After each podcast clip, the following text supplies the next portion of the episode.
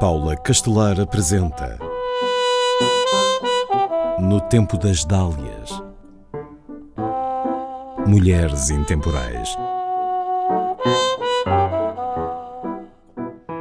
Ficou conhecida como Flor da Murta e foi uma das amantes de Dom João V, Sabe-se que o rei era homem de muitas paixões, que trocava diamante facilmente, mas ser trocado por outro devia ser coisa que não esperava. Luísa Clara de Portugal nasce em Lisboa em 1702 ou 1703. Cresce num ambiente de muitos privilégios. O pai é governador da Torre de Otão. Torna-se uma bela mulher. Há um retrato dela famoso onde é possível verificá-lo casa por volta dos 16 anos com Jorge Francisco de Menezes, um partido à sua altura, mais velho do que ela, cerca de uma década. O casal fica a residir num palácio em Lisboa que dá atualmente para três ruas: Poço dos Negros, São Bento e Rua Fresca. Quando Luísa Clara já tem algum tempo de casada e três filhos varões do marido, o rei Dom João V encanta-se por ela ao vê-la no passo. Dona Luísa torna-se a nova favorita de Dom João V e em 1731 tem uma filha do rei, Maria Rita Gertrudes de Portugal.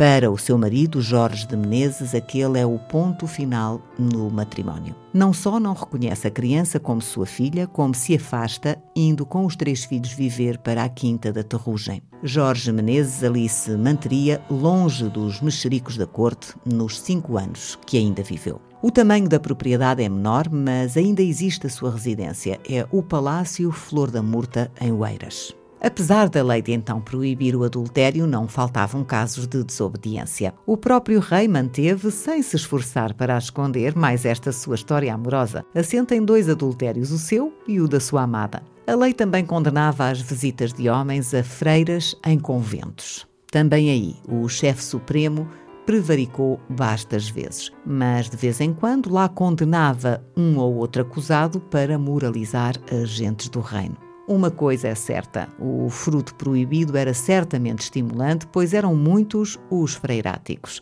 homens que mantinham relações amorosas com freiras e as visitavam pela calada da noite. A beleza de Luísa Clara de Portugal impressionava os que com ela se cruzavam, mas ser a favorita do rei impedia, por certo, atrevimentos. Assim não aconteceu com o jovem Pedro de Bragança, neto de Dom Pedro II. Com menos cerca de 10 anos do que Luísa de Portugal, não resiste aos seus encantos. Ela anda pelos 30 e também se enamora do rapaz. O segredo daquele amor proibido dura pouco. Dom João V manda prender o sobrinho, condenando-o à castração.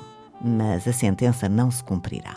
Dona Luísa dará à luz uma menina, filha de Dom Pedro, que lhe será retirada e crescerá longe dela.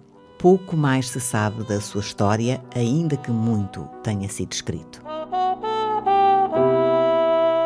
No tempo das Dálias